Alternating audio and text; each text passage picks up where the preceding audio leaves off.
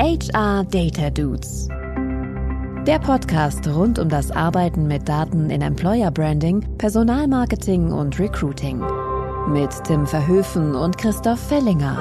Den Mario und Luigi der deutschen HR-Szene. Hallo und herzlich willkommen zur ersten Folge der HR Data Dudes oder auch den Mario und Luigi der HR-Welt, wobei wir nicht ganz sicher sind, wer von uns eigentlich hier der Mario und wer der Luigi ist, oder Tim? Ich bin mir schon relativ sicher, aber auflösen erst am Ende der Folge. Erste Folge, das heißt vor allem, dass wir euch erstmal erzählen wollen, wie denken wir uns eigentlich, dass unser Podcast aufgebaut ist und äh, welche Struktur der eigentlich hat. Tim. Also erstmal sprechen wir über Daten. Und wir wollen mehrere Dinge anmachen. Wir wollen eine Mischung machen aus Praxisthemen und aktuellen Themen. Aktuelle Themen sind unter anderem, versuchen wir einen Fakt oder Fail der Woche vorzustellen und diesmal gibt es einen Fakt der Woche. Hin und wieder werden wir auch über ein Tech-Thema sprechen. Gibt es irgendwas Spannendes auf dem Markt, was wir gerade erkannt haben, was wir mit euch teilen wollen? Und zu guter Letzt gibt es immer ein Hauptthema. Und das Hauptthema für heute ist, warum arbeiten wir eigentlich mit Daten? Und wie sind wir, also Christoph und Tim, überhaupt dazu gekommen? Und darüber sprechen wir mit euch gleich. Jetzt geht's erstmal los mit dem Fact der Woche. HR Data Dudes. Facts. Ich habe eine schöne Studie für euch rausgesucht und zwar eine Studie der Keystone Education Group. Ich weiß nicht, ob man sie kennen muss. Ich kannte sie vorher nicht. Christoph, kanntest du sie vorher? Nee, also tatsächlich auch noch nicht gehört, aber ne, Studien immer wichtig, immer spannend, mal reingeguckt. Genau. Und zwar geht es um Social Media Verhalten. Jetzt gibt es natürlich sehr, sehr viele Studien dazu. Und ich finde es immer schön, wenn ich eine Studie finde, bei der mein eigenes Bauchgefühl ein wenig gechallenged wird. Und das war hier der Fall. Und zwar ging es darum, dass ähm, eine globale Studie durchgeführt wurde von jener Keystone Education Group, bei der gefragt wurde, was die primär beliebtesten Social-Media-Kanäle sind. Soweit so unspannend. Spannend sind hingegen die Ergebnisse. Man würde ja meinen, und zwar geht es hier um die Zielgruppe Studierende, dass insbesondere TikTok vielleicht auf, null, auf Nummer eins ist oder vielleicht auch irgendein anderes, eher moderneres ähm, Medium. Aber interessanterweise war der Gegenteil der Fall. Und zwar TikTok hat nur bei sehr, sehr wenigen als äh, Nummer eins Plattform gepunktet. Und zwar, wenn man sich das anschaut, in Europa komplett nur bei ein Prozent. Und interessanterweise Instagram bei den meisten Ländern auf Platz zwei, bei manchen aber sogar immer noch Facebook. Und das fand ich interessant, weil wir ehrlich gesagt meistens darüber sprechen, dass Facebook als Kanal überhaupt nicht interessant ist mehr und äh, total veraltet und so weiter und so fort aber tatsächlich in Asien noch 30 Prozent, die es angegeben haben, da nur ein Prozentpunkt hinter Instagram, in Afrika Platz eins mit 34 Prozent und immerhin in Europa Platz zwei immer noch vor LinkedIn, vor YouTube und vor TikTok. Und das fand ich sehr spannend. Und ich frage mich, Christoph, ihr habt ja auch immer wieder aktuelle Daten. Hast du was, was vielleicht für den deutschen Markt nochmal da ergänzend spannend wäre? Ja, ich habe natürlich dann auch bei uns selber nachgeguckt in die, in die Studien, das heißt konkret in den HR Monitor jetzt vom November. Äh, wir haben ein bisschen spezifischer gefragt, nämlich welche Social-Media-Kanäle nutzt du, wenn du dich über Job und äh, Karriere informieren möchtest? Studierende, also das zumindest von der Zielgruppe ist vergleichbar zu deiner Studie. Und auch da, TikTok ist, I don't know, auf, auf Platz 10 ungefähr mit 10,8 Prozent. Und die Top 3 äh, Kanäle für Studierende sind ganz klar LinkedIn mit über der Hälfte, 54 Prozent, Insta mit knapp 50 Prozent und dann kommen YouTube und Xing und auch Facebook liegt mit 25 Prozent weit vor den 10 Prozent von äh, TikTok. Also selbst auf Deutschland runtergebrochen im Karrierekontext ist Facebook allemal nicht tot. Und äh, ähm, ja, tatsächlich die visuellen Medien, ne? Insta und YouTube, also das, wo man wirklich auch gutes Storytelling machen kann für Employer Branding und Personalmarketing, das äh, äh, ist mit am relevantesten für Studierende. Ich muss ja gestehen, und ich traue mich das kaum in einem Podcast öffentlich zu sagen, aber ich bin ja auch noch aktiv auf Facebook. Nicht um da groß Kontakte zu pflegen, sondern tatsächlich immer mal wieder um Gruppen zu nutzen. Und äh, deswegen finde ich das ganz spannend, dass das Ergebnis so auch rauskam. Und vielleicht sind wir da zu sehr in einer gewissen Bubble auch alle drin, weil wir immer das Gefühl haben, dass, ähm, ja, dass vielleicht auch ein TikTok um Längen besser performen würde als ein Facebook. Da kommen wir aber zu einem wichtigen und relevanten Punkt auch in unserem Podcast-Kontext, nämlich was Daten eigentlich leisten können.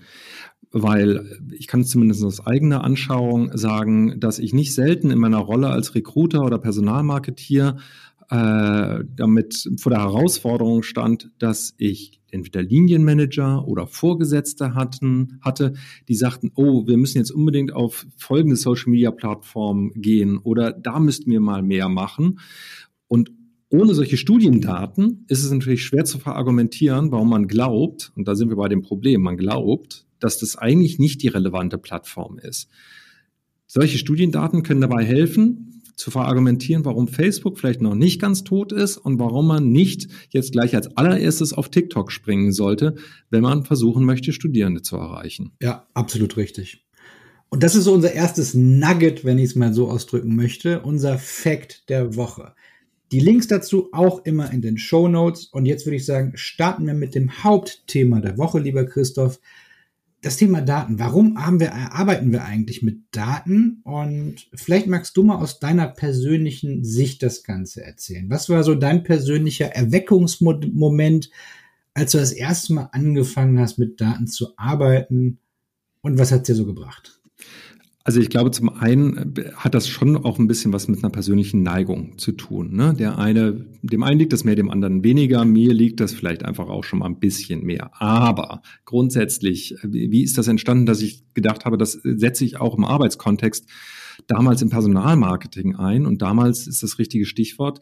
Die ersten Berührungspunkte hatte ich mit dem Aufkommen mit Facebook und Twitter und den sozialen Netzwerken, weil ich gedacht habe, Momente mal, da, da, gibt es auch sowas wie Tracking und die liefern doch auch so Daten aus. Da gibt es Follower, das kann man auch messen und, und irgendwelche Klicks und, und, und, und Likes und das kann man ja alles auswerten. Das ist ja alles ganz spannend. Und ich habe damals bei Bayersdorf gearbeitet, also Konsum, großes Konsumgütergeschäft im, mit, mit Nivea und Eucerin und Labello natürlich im Marketing auch digital unterwegs und habe mir einfach angeschaut und gefragt, was die Kollegen in den Fachabteilungen da eigentlich machen und, und was sie da messen. Und habe mir überlegt, inwiefern ich das nicht auch eigentlich für uns im Personalmarketing Damals war ich für Campus Recruiting zuständig, also mit Zielgruppe Studierende, inwiefern ich das nicht auch nutzen kann. Und das waren so die ersten Berührungspunkte zu verstehen, dass man Kommunikation in Zahlen messen kann und auch die, die Wirkung oder die, die Reich, nicht nur Reichweite, sondern ja, tatsächlich die, die, die Wirkung von Kommunikation messbar machen kann. So und äh, Fast Forward, das habe ich in den letzten Jahren einfach immer weiter verfolgt und ausgebaut und versucht, wo kann ich mit Zahlen das messen, was ich eigentlich mache? Und zwar messen, ob ich Erfolg habe oder nicht. Dann bist du ja erstmal im richtigen Job auch gelandet, jetzt würde ich sagen. Bei mir war es, ähm, ich habe im Studium schon immer einen sehr starken Fokus auf Statistik gelegt. Ich habe empirische Sozialforschung studiert. Zu Neudeutsch wird es man wahrscheinlich Data Science nennen. Deswegen ist bei mir so eine ähm, ja relativ frühe Prägung auch in dem Bereich gewesen. Und ich habe bei meinem ersten Arbeitgeber damals bei Vodafone schon gelernt, wie wichtig es ist, tatsächlich mit ähm, Daten zu arbeiten. Damals gar nicht so stark, dass ich das mitbekommen, dass es im Recruiting schon der Fall war, sondern aus anderen Bereichen. Also tatsächlich ne, ähnliche Situation. Ich habe geguckt, wie läuft's bei uns im Marketing. Auch da großer, bekannte Konsumgütermarke kannte jeder großes Vertriebssystem und da gab es viele Dinge, auf denen ich meine späteren Erkenntnisse darauf aufgebaut habe. Beispielsweise das Thema Net Promoter Score. Vielleicht erklären wir es nachher noch mal ein bisschen, aber grundsätzlich erstmal eine, eine Befragung, die durchgeführt wird, um zu messen, wie zufrieden sind Konsumenten mit einem Produkt, einem Prozess oder einem Arbeitgeber oder Unternehmen. Und das wurde damals überall gemessen. Das heißt, am Shop wurde das äh, gemessen. Es wurde, äh, wenn man im Online-Shop war, wenn man im Callcenter gelandet ist, an ganz, ganz vielen Kontakten gemessen. Und das hat mich damals auch sofort inspiriert oder auch mein Team und meine Kollegen zu sagen, das können wir doch auch im Recruiting machen. Also haben wir angefangen, auch solche Methoden, die wir dann aus dem Marketing gelernt haben, zu transferieren in die Recruiting-Praxis. Und das ist so für mich eine der Erkenntnisse damals auch immer wieder gewesen, zu sagen, okay, es gibt überall Bereiche, die bei den Themen einfach auch schon weiter sind als wir, die vielleicht ein bisschen mehr sich schon auskennen, die gewöhnt sind, mit Daten zu arbeiten. Also lass uns das Rad auch nicht von, nicht mal neu erfinden, sondern lass uns gucken, was können wir adaptieren, was müssen wir hinterfragen, aber vor allen Dingen, was können wir damit machen? Das war mein persönlicher Erweckungsmoment, als wir plötzlich viele Daten hatten und Insights gewonnen haben, die wir vorher nicht hatten und wahrscheinlich auch nie drangekommen wären. Weil du vorhin gesagt hast, dass du, ähm, dass du auch gute Statistik warst, ne? Da kann ich den äh, Zuhörerinnen und Zuhörern äh, die Angst nehmen. Ich war wirklich schlecht in Statistik. Ich habe das nie wirklich verstanden. Trotzdem arbeite ich mit Daten und äh, wenn Tim eher aus dann tatsächlich auch der Datenarbeit oder Firma in der Datenarbeit ist, äh, ähm, kann ich zumindest noch äh, sagen, dass was ich gelernt habe, ist einfach zu schauen, all das, was ich mache, möchte ich einfach nicht aus dem Gefühl heraus entscheiden oder, oder verargumentieren müssen, sondern möglichst Zahlen finden, an denen ich das festmachen kann, ob das funktioniert, was ich mache und was nicht. Und äh, die tatsächliche Zahlenklauberei, da bin ich auch immer auf andere Menschen wie Tim angewiesen, die auch das können. Ähm, also nur weil man in Statistik vielleicht gerade mal so über die Runden gekommen ist, heißt das nicht, dass man nicht mit Daten arbeiten kann. Absolut, absolut. Und dafür gibt es ja auch unterschiedliche Expertinnen und Experten. Und da sollte man sich nicht von abbringen lassen, deswegen nicht mit Daten zu arbeiten.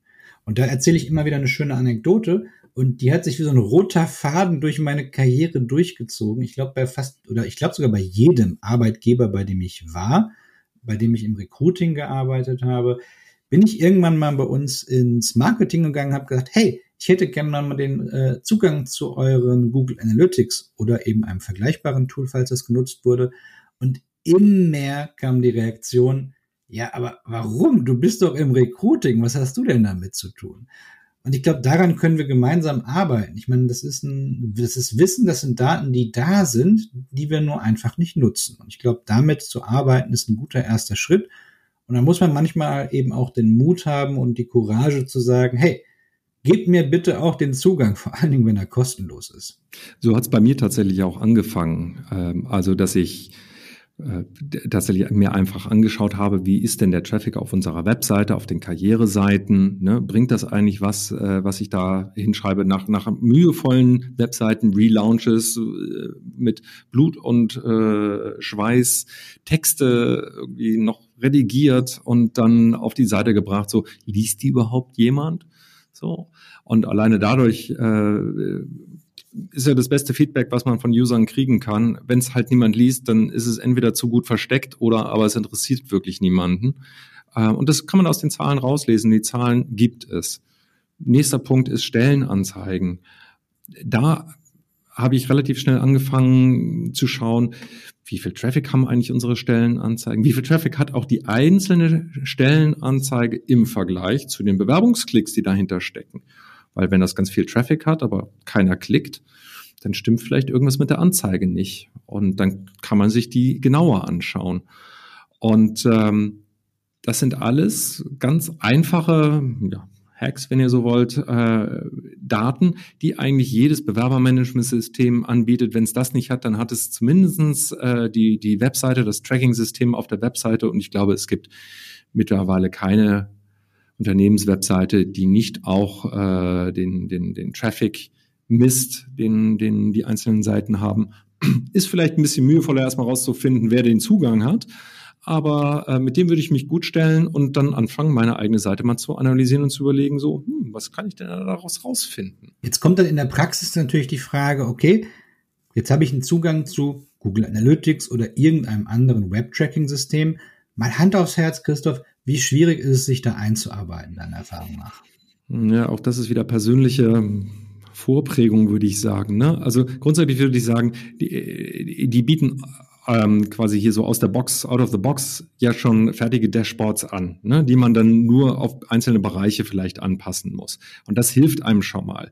Ähm, es gibt genügend Webquellen, weil mittlerweile ist halt so, so, so Web-Tracking auch äh, so Common Sense im Netz, dass man genügend Anleitungen und Quelleninformationen dazu führt. Aber der erste Weg ist immer zu den Kollegen zu gehen und Kolleginnen zu gehen, die tatsächlich mit sowas schon arbeiten, sei es die Unternehmenskommunikation oder sei es das Marketing oder wer auch immer im Unternehmen schon mit einem vergleichbaren System arbeitet und sich den zum Verbündeten oder zur Verbündeten äh, macht und äh, einfach um Hilfe bitten. Ne? Weil am Ende des Tages, was, was, was wir im Personalbereich machen, ist so eine Art E-Commerce mit Jobs. Es geht einfach darum, das richtige Produkt an den richtigen Kunden zu verkaufen. Und der Weg dahin führt tatsächlich über eine Bewerbung, sprich also über den Einkauf eines Produktes, nur dass das Produkt in dem Fall ein Job ist. Und wenn man ein klein wenig der englischen Sprache mächtig ist, äh, einfach mal YouTube nutzen. Da gibt es so mhm. unglaublich viele tolle Tutorials zu diesem Thema. Da kann man sich komplett verlieren und man, äh, man merkt an meiner Stimme gerade, ich habe mich da auch schon das ein oder andere Mal komplett verloren. Ähm, da gibt's richtig viele, richtig gute Menschen, die das unglaublich gut kostenlos erklären. Wenn man sagt, man möchte auch zwei, drei Euro in die Hand nehmen, bei Udemy gibt's auch für sehr, sehr kleines Geld auch wiederum auch gute Tutorials. Also da gibt's eigentlich wenig Grund zu sagen, ja, das ist mir alles zu kompliziert. Da wird es wirklich so mundgerecht erklärt, was man machen kann. Das ist wirklich Gold wert. Ist meistens nicht auf Recruiting fokussiert. Das ist diese einzige, das ist vielleicht der einzige Teil, den man häufig als Transaktionsübung noch selber machen muss. Aber dann, aus eigener Erfahrung, ist es wirklich extrem hilfreich und im schlimmsten Fall einfach mal mit anderen Menschen sprechen, die es machen. YouTube kann ich auch vorbehaltlos empfehlen, obwohl ich es natürlich in erster Linie für Heimwerker-Videos nutze und versuche zu lernen, wie man Wände verputzt. Aber ich glaube, wir verlinken einfach in den Show Notes das, was, was wir denken, was auf YouTube so ganz gute Einstiegsvideos sein könnten in das Bereich, in den Bereich Webtracking. Sehr guter Punkt, sehr guter Punkt.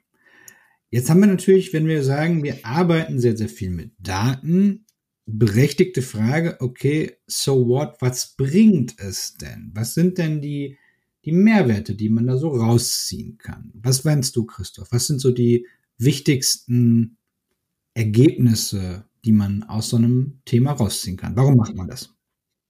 Das Wichtigste habe ich schon eingangs gesagt, und das ist nämlich das Weg vom Bauchgefühl hin zu datengestützten Entscheidungen oder Meinungen zu kommen.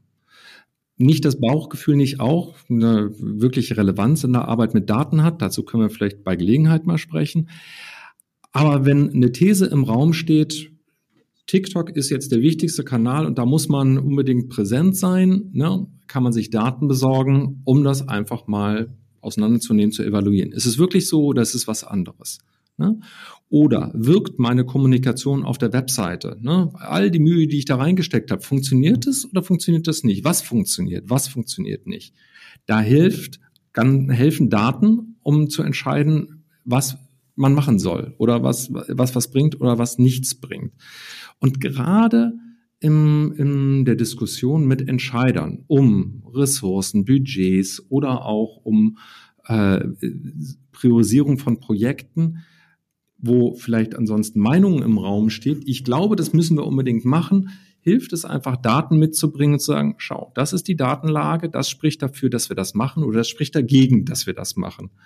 Und man führt dann auf einmal eine ganz andere Art von Diskussion, auch gerade mit Entscheidern, weil man eine harte Währung mitbringt, die, die im Zweifelsfalle aus dem Business-Kontext äh, auch gut kennen. So, und das ist ein Gespräch auf Augenhöhe, was man dann führt. Absolut. Ich finde es auch gerade spannend, wenn man vielleicht gerade den Job gewechselt hat. Weil ich kenne in meinem Netzwerk gerade unglaublich viele gute äh, Expertinnen und Experten im, im Recruiting oder Talent Acquisition Umfeld, die gerade den Job gewechselt haben.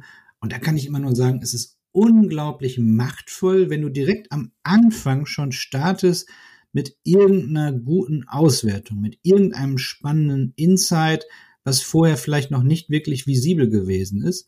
Da positioniert man sich direkt als Experte auf einem ganz anderen Level und wird sofort auch anders behandelt. Das heißt, wenn man gerade in so einer Situation ist und gerade den Job gewechselt hat oder den Job vielleicht in der nächsten Zeit wechseln wird, unglaublich wichtig, sich so zwei, drei kleine Punkte zurechtzulegen, mit denen man am Anfang punkten möchte. Und davon gibt's genug. Oder, was man sehr leicht vergisst, nämlich gleich anfangen zu messen. Weil häufig äh, liegt man ja dem, ja, das ist aber noch nicht gut genug, ich möchte ja erst was schaffen und dann fange ich an zu messen.